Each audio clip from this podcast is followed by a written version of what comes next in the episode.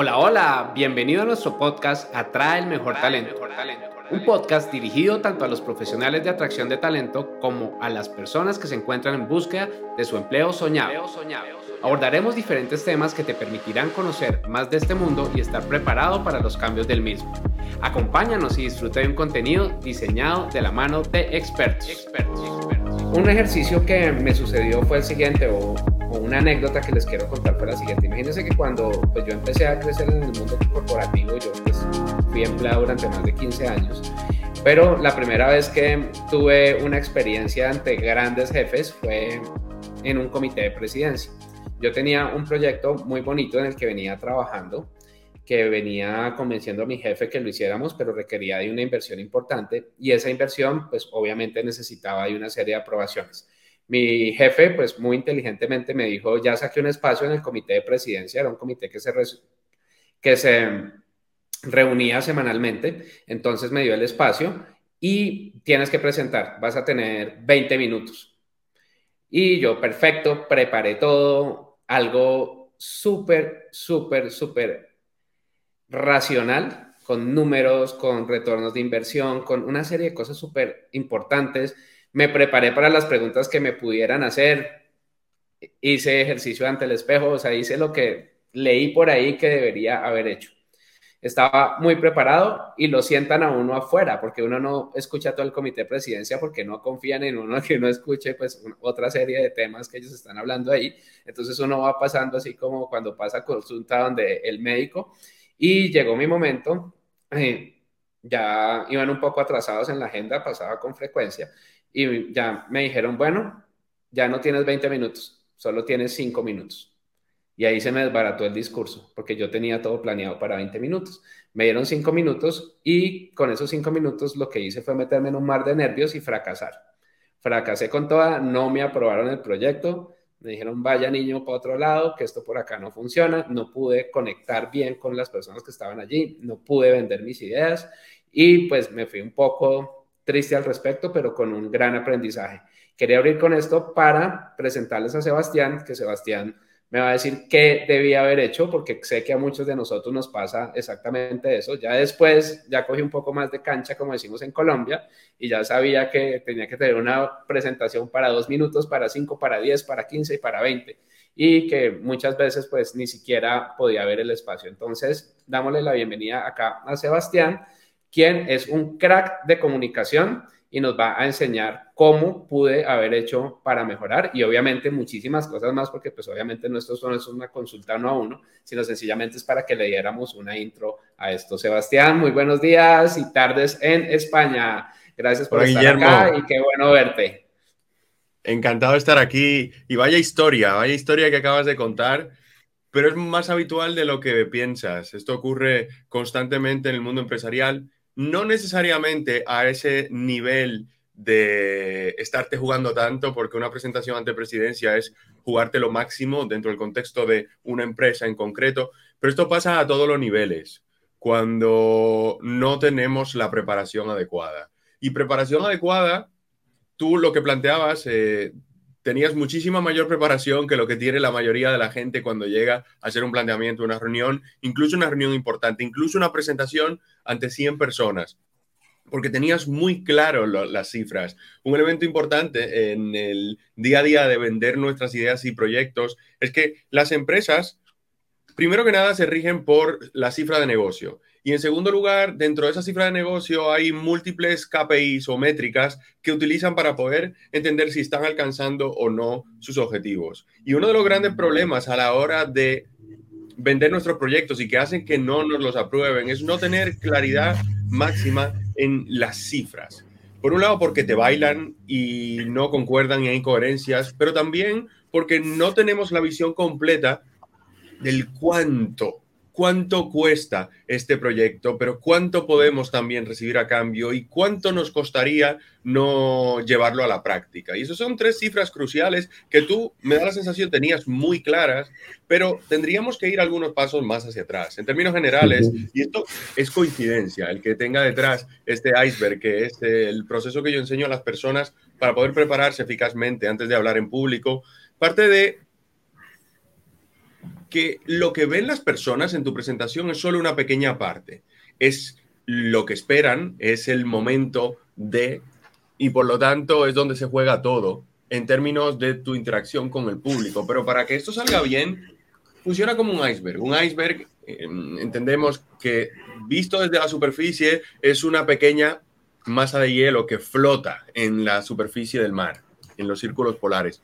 Pero todos sabemos, sobre todo por los documentales y aquellos que hayan tenido la oportunidad de ir al Cono Sur, pues saben que el iceberg en realidad es mucho más que eso. Y hay una masa de hielo muy superior en tamaño y en magnitud a todos los niveles, justo debajo de la superficie, para poder mantener estable la que sí se ve desde fuera.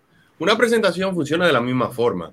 Lo que ven las personas es solo una pequeña parte en comparación con todo el esfuerzo que requiere una presentación. Y es que para poder conseguir que ese momento en el cual te escuchan, te ven y perciben todo lo que tienes, requieres dos fases previas. Una planificación, es decir, sentarte a pensar, y luego una preparación, que es construir algo coherente. ¿Qué ocurre? La gente no dedica suficiente tiempo a esto. Ese es uno de los mayores errores en el eh, mundo de las presentaciones y aplica no solamente a una conferencia, una charla en un evento, también a la hora de presentar un proyecto internamente, pero es que incluso aplica en las reuniones de trabajo en el día a día.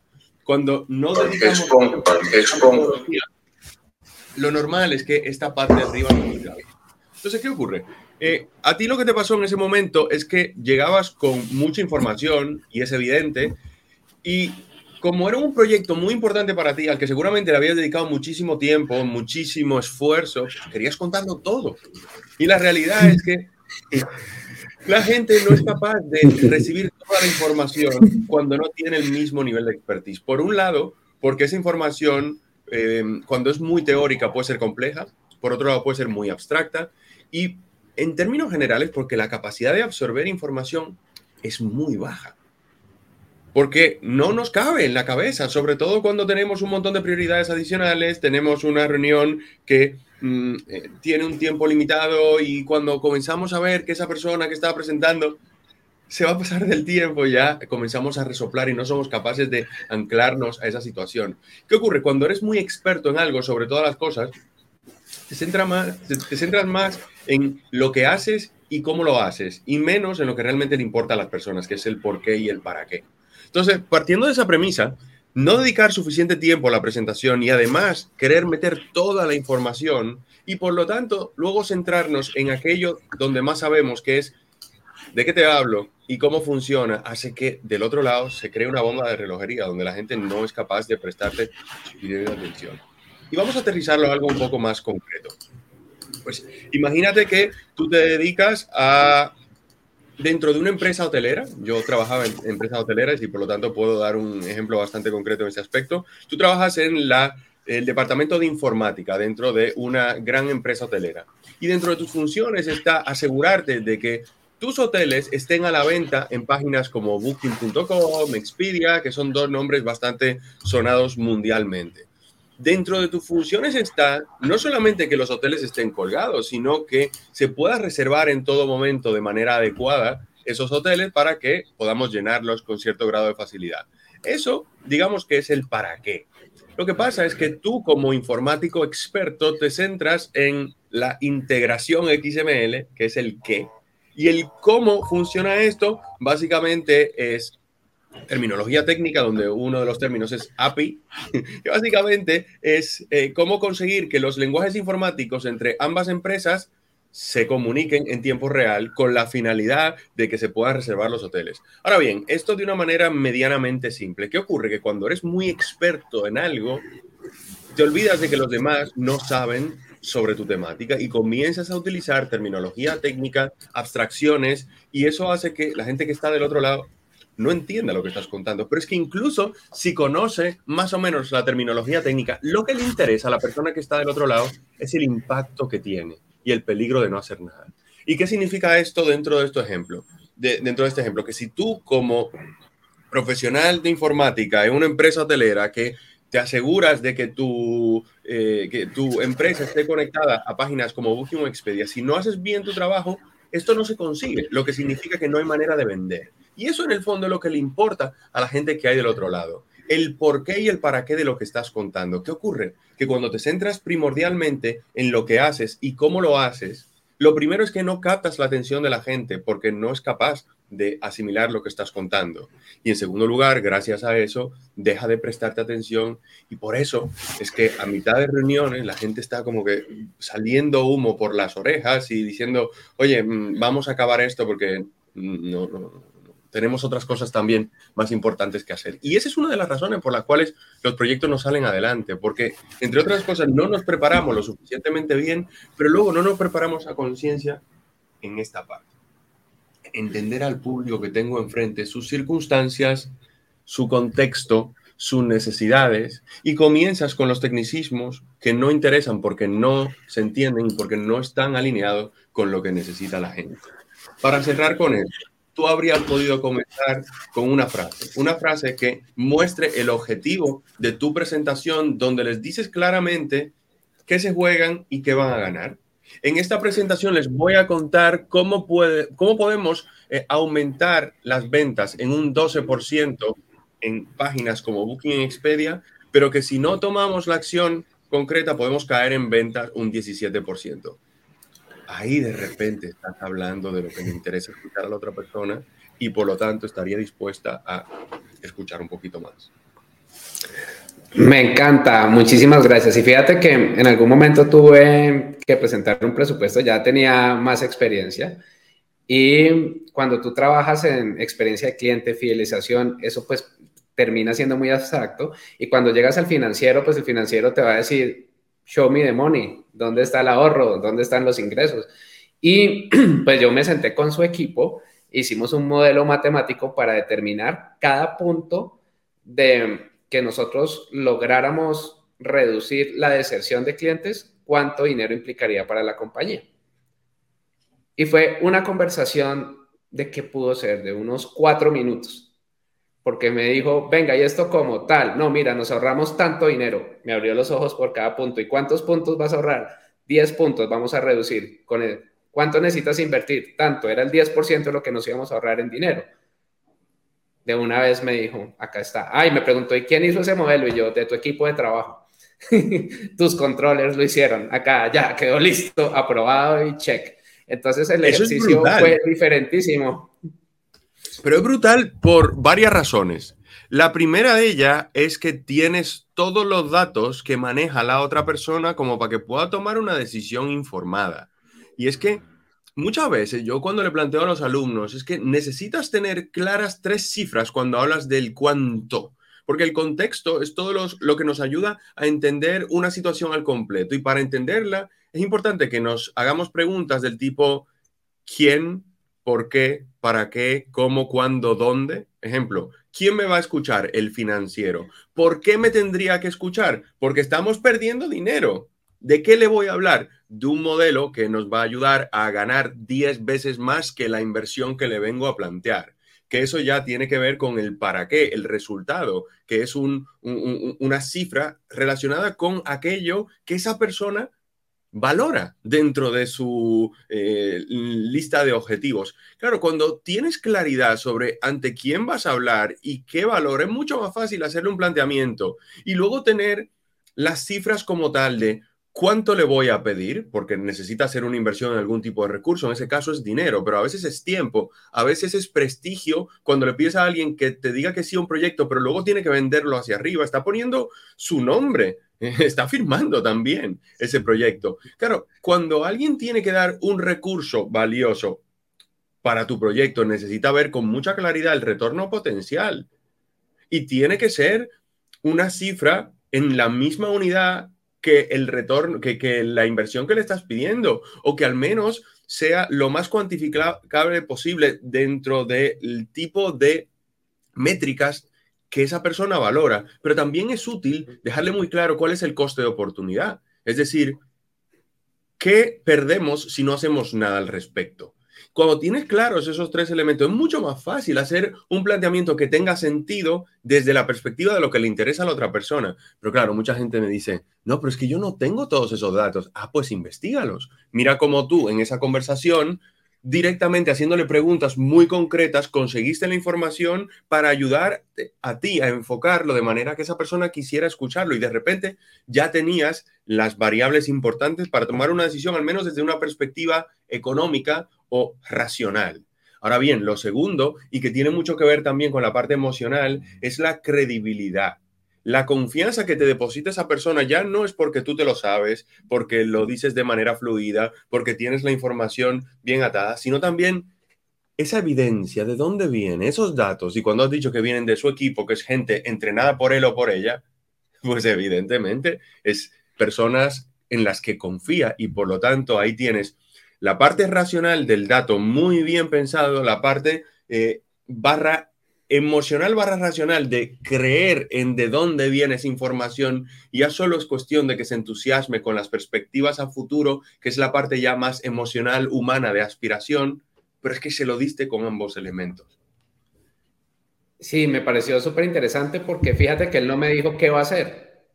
en ningún momento me preguntó, muéstrame la estrategia. Él necesitaba saber cómo ahorraba dinero.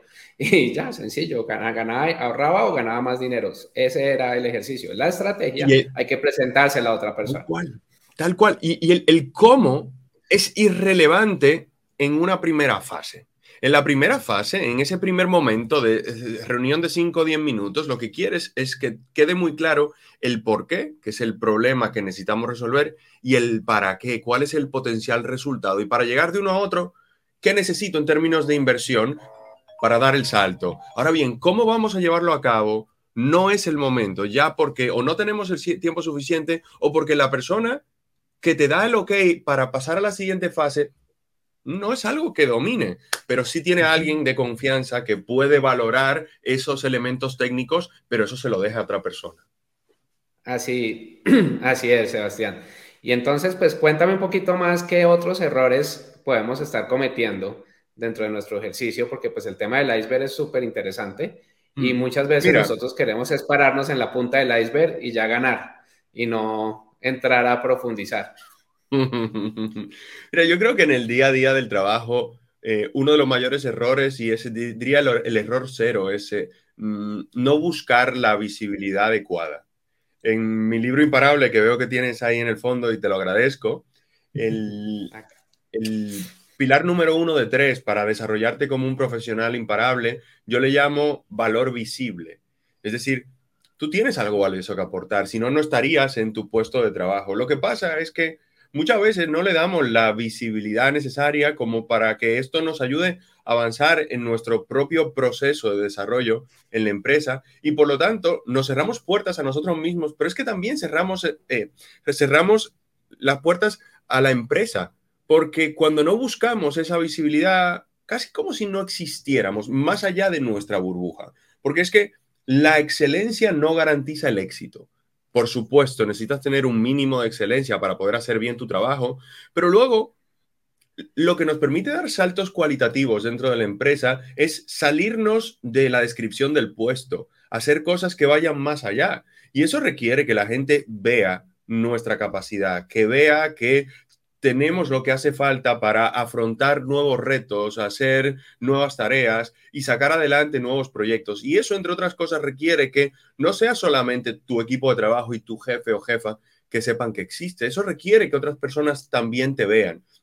Y para ello necesitas estar allí fuera, necesitas levantar la voz, necesitas hablar en tantas situaciones como puedas y todo comienza en las reuniones de equipo. Si tú no participas porque simplemente estás ahí para escuchar, pues bueno, ok, para hacer tus funciones eso te va bien. Pero parte de lo que nos ayuda a crecer es conseguir que vean que en realidad tenemos un buen criterio, que tenemos ideas, y muchas veces tenemos eh, propuestas para mejorar las cosas dentro del propio trabajo, dentro de nuestro departamento, dentro de la empresa, pero igual decidimos no hacerlo porque no nos compete, porque mm, en esta empresa igual eh, esto no encaja, y entre otras cosas porque aquí siempre se ha hecho así. Y ese es uno de los cánceres más grandes que hay en el mundo empresarial. Aquí siempre se ha hecho así, que luego conlleva otros grandes errores, como las presentaciones aburridas, donde tengo que tener toda la información teórica, todos los datos, como probablemente ocurrió en esa primera presentación que no te salió bien porque te centraste más en lo técnico y tenías toda esta información y, y, por lo tanto era aburrido escuchar esto porque la gente no es capaz de conectar con esto. Entonces, si primero comenzamos a plantearnos que ese aquí siempre es hecho así, ¿de dónde viene? Podemos comenzar a encontrar nuevos enfoques, nuevas maneras de hacer las cosas entre los que están ganar visibilidad. Y ganar visibilidad no significa subirte a un escenario frente a 100 personas, porque no podemos pasar de 0 a 100 en cuestión de segundos, pero puede comenzar por pedir que te involucren en unos proyectos donde participan varios departamentos. O comenzar a conocer a la gente y tomarte cafés con gente de otros equipos. O organizar eh, reuniones o quedadas más en formato social después del horario de trabajo con gente de diferentes áreas y eso te ayuda a comenzar a conocer a la gente y conocernos nos acerca y esas relaciones que comenzamos a construir facilitan no solamente el que la gente sepa que existes, sino ese proceso de influencia y persuasión que nos eh, vuelve al tema de vender nuestros proyectos. Lo que necesitamos cuando la gente no nos conoce es algo convincente. Pero cuando la gente ya nos conoce, ya confía en nosotros, necesitamos menos, porque ya está la credibilidad de antemano, ya está el saber que haces bien las cosas, ya está el entender que tienes eh, buen criterio, que tienes prestigio y por lo tanto necesitas menos elementos para influir sobre los demás. Por lo tanto, Evidentemente, necesitamos entender cómo desarrollar nuestras capacidades de comunicación, porque en la mayoría de casos vamos a presentar nuestras ideas frente a personas que no nos quieren como amigos. Ahora bien, si en paralelo vas construyendo relaciones de confianza que van un poquito más allá que el mero roce profesional, y yo a esto le llamo tratar a la gente como tratas a tus amigos, o directamente buscar crear relaciones de un compañerismo de mucha confianza con tanta gente como puedas dentro del trabajo, esto ayuda a que en el momento en que hables la gente te escuche de brazos mucho más abiertos. Claro que sí, y es incomodarnos a veces un poco, porque fíjate que pues tú lees a una persona y que a mí me gusta mucho también, que es Vanessa Van Edwards, y ella habla del tema del networking. Y en el networking, normalmente nosotros, ¿qué hacemos cuando vamos a un evento? Pues nos vamos con los amigos, con los compañeros y nos hacemos allá en nuestro grupito y miramos a todos los demás por aquí y ahí quedamos. Pero hay que incomodarse un poco, pero hay que incomodarse un poco y Vanessa entrega unas frases para romper el hielo, porque es que muchas veces uno cuando se incomoda va y dice unas frases para poder hablar con alguien por primera vez que son pues tremendamente malas y pues no logra generar esa, esa conexión. Entonces también pues para la comunicación incomodémonos un poco conversemos, hablemos con personas desconocidas y pues generemos empatía desde el primer momento. Fíjate que en una de las empresas que yo trabajaba, todo la gran mayoría de la gente le tenía miedo al presidente, pero miedo así de que ojalá no me llame nunca porque voy a sufrir demasiado. Y todos evitaban subir al ascensor cuando él llegaba. Cuando él parqueaba su carro, todos hacían un buen ejercicio y se subían los 8, 10, 12 pisos a pie para no, me, no estar con el presidente. Y yo alguna vez vi que a él le gustaban los carros clásicos al igual que a mí y llevó uno de sus carros clásicos y pues se abrió la puerta, yo me subí y pues empecé a hablar con él del carro clásico. Sí, porque y, y fue algo genuino, o sea, no fue algo por, por cepillarlo, como decimos en Colombia, o por subirle el ego, sino sencillamente fue genuino. Y ya el personaje me conocía, él no tenía ni idea quién era yo. Pero ya por lo menos generamos una empatía, ya cuando me veía, ya dijo, ah, este fue el que me habló de mi carro tal. Sí, y sencillo, no pasó nada, no me regañó, no me hizo subir a la oficina, no me despidió, no pasa nada. Entonces, otro punto también es importante que todos somos iguales, a pesar del cargo que tengamos o a pesar el rol que estemos ocupando. Ese es el, ejercicio. Y fíjate que ya empezaron las preguntas. Acá está Marta. Y si quieres. Antes de que venga la pregunta, perdona, eh, te quiero diseccionar lo que hiciste bien ahí para que la gente se lleve el aprendizaje. Tiene mucho que ver con esto de que todos somos iguales, eh, pero tiene que ver con el hecho de que todos somos primero humanos. Más allá de cargo profesional, primero somos persona. Y cuando te interesas genuinamente por la otra persona, se siente se siente importante. Y, él, como presidente de la empresa, ya tiene eh, esa sensación de ser importante como presidente en términos jerárquicos, pero como individuos, todos tenemos esa necesidad. ¿Qué ocurre? Tú hiciste dos cosas bien. La primera es desde tu deseo genuino, auténtico de conectar, no inventándote nada, ni eh, por un fin ulterior, hablaste de algo en que tienen algo en común y es el amor, el interés o la pasión por los eh, automóviles eh, antiguos. Y cuando encontramos algo que tenemos en común con otra persona, de repente ya no somos completos extraños, ahora nos parecemos un poquito más y eso nos acerca emocionalmente. Y dicen por ahí eh, que nos gusta aquello que se nos parece. Y cuando vemos que alguien se parece a nosotros en algo, por mínimo que sea, aunque sea la misma corbata, de repente ahí hay una oportunidad para acercarnos a nivel emocional. Lo que ocurre es que además usaste otro elemento muy poderoso y es el reconocimiento. Porque ya no solamente tenemos esto en común, sino cuando reconoces el gusto de una persona por algo que, le apasione, pues eh, ese reconocimiento como tal nos hace sentirnos valorados. Y eso también es muy importante, muy poderoso en términos de influencia. Por lo tanto, esos dos elementos a la vez te hicieron inolvidable, al menos ese momento eh, de cara a él versus el resto de personas en la organización. Y eso te acerca a él como individuo y facilita la relación, al menos en términos personales. Momento en que te sube al despacho y la cosa no va bien, volverá a ser la persona que igual eh, los demás temían. Pero ese acercamiento no lo consiguió el resto de las personas por ese miedo como tal. De acuerdo, y yo me, todavía no se me olvida la sonrisa cuando le hablé de su carro porque era su orgullo. Es que uno sabe que tener un carro clásico es un orgullo porque siempre están varados. Entonces, cuando el carro está andando y está bonito, pues es, uno se siente orgulloso de su auto. Mm. Veamos una pregunta y tenemos un regalo para ustedes súper interesante acá que nos trae Sebastián. Entonces, Marta, ella organiza eventos y, y trabaja temas de protocolo nos pregunta lo siguiente. Pienso que debemos prepararnos siempre para cada reunión llevando un resumen ejecutivo. ¿Qué opinas? Mira, lo de resumen ejecutivo es una manera, eh, digamos, eh, e, elaborada de tener los tres o cuatro elementos más importantes claros. Resumen ejecutivo en varios minutos, pues está bien, o en, o una página está muy bien, pero sobre todas las cosas tienes que ser capaz de decir los cuatro elementos principales en un titular. ¿Y cuáles son los elementos principales? Sobre todo del contexto. Es teniendo muy claro quién te está escuchando. Lo que quiere escuchar es por qué, qué y para qué. Diría que esos son los tres elementos. Con el cuarto es el, te da el, el paraguas como tal. ¿Y a qué me refiero con esto? ¿Quién? El director de finanzas en este momento. ¿Por qué? Es decir, ¿cuál es el problema por el cual estamos pasando? Para el cual yo tengo algún tipo de solución. Estamos perdiendo dinero con la política actual de atención al cliente y además cuánto estamos perdiendo con esto. ¿Qué es tu solución a ese problema?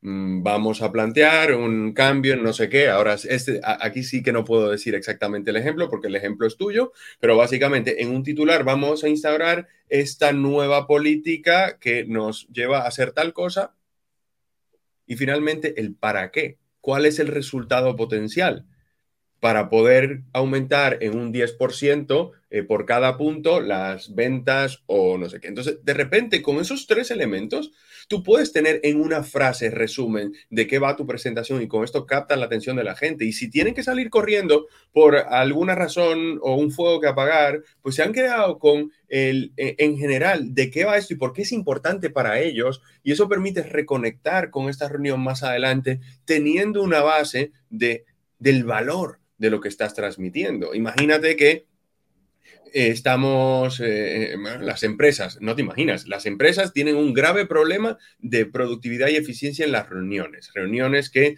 tardan muchísimo tiempo, que no se consiguen los objetivos, que se genera frustración y mal rollo entre las personas. ¿Qué puedo ofrecer yo ante esas circunstancias? una formación para conseguir que la gente comunique de una manera más eficaz en este tipo de, contextos. ¿Con qué finalidad? Mm, reducir un 20% el tiempo necesario para las reuniones y aumentar en un 80% la efectividad de cada uno. Entonces, si tú comienzas con un breve resumen de qué va esto, ante el grave problema de pérdida de tiempo y eficiencia en las reuniones, yo enseño o vengo a proponerte cómo enseñar a tus equipos a ser más efectivos en las reuniones, aumentando la eficiencia en un 80% y reduciendo los tiempos necesarios en un 20%. De repente, esto es algo que centrado en la otra persona es un breve resumen de la esencia de lo que vamos a tratar y por lo tanto le ayuda a entender a la otra persona que ofrezco algo valioso, centrado en lo que le interesa. Buenísimo, Sebastián. Bueno, acá tenemos un regalo para todas las personas que nos están viendo y que nos van a ver en diferido. Cuéntanos un poco del regalo y yo por acá voy dejando el enlace para las personas que mm. quieran acceder a ese regalo que es súper interesante. Ya lo leí, ya me lo ya lo vi y ya sé cómo está y está bien bien, bien interesante. Entonces, cuéntanos. Mira, la realidad es que todos en el plano profesional necesitamos comunicar nuestras ideas para sacar adelante nuestros propios objetivos, pero también proyectos que vayan más allá de nuestras funciones y que por lo tanto nos ayuden a convertirnos en profesionales imparables e ir avanzando dentro de nuestra propia nuestro propio desarrollo profesional. Lo que pasa es que em, nos cuesta hacerlo eficazmente porque cometemos al menos cinco errores muy graves, de los cuales he hablado de uno y medio, pero dentro del regalo te voy a enseñar los cinco más habituales y cómo darles la vuelta en una masterclass breve, son 25 minutos, pero entenderás dónde estás cometiendo errores, qué puedes comenzar a hacer para dar la vuelta a esta situación y que la gente no solamente quiere escucharte, sino que te escucha hasta el final.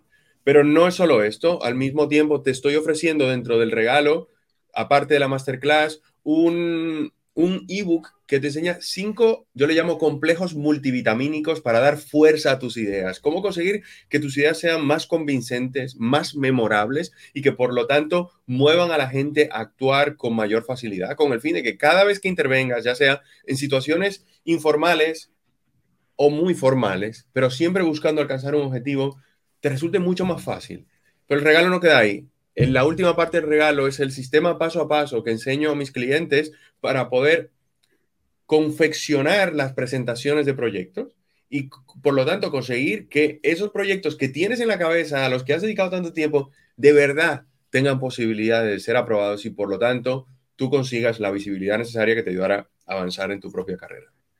Buenísimo. Y esto no es únicamente en el contexto empresarial, también si somos emprendedores, para presentar nuestros proyectos, para vender, para convencer, etcétera. Está bien interesante. Y por acá está lleno de corazoncitos el LinkedIn. Te están llenando de corazoncitos y pues muchísimas gracias Sebastián. Te quité dos minutos adicionales del tiempo. Yo pues soy súper puntual, me gusta arrancar a tiempo y terminar a tiempo. Muchas, muchas gracias. Gracias a todas las personas que se conectaron. Cierro acá la transmisión. No sé si quieras decir algo para cerrar, Sebastián. Una sola cosa, y es que quien comunica mejor gana. Así que descárgate el regalo, ponlo en práctica y te garantizo que obtendrás resultados y por lo tanto ganarás. Recuerda, quien comunica mejor gana. Muy potente esta frase. Es todo por hoy. Gracias por acompañarnos en este episodio. Recuerda seguirnos en nuestras redes sociales y aprovechar el contenido que tenemos para ti. Atraer y retener el mejor talento es la mejor inversión para tu compañía. compañía.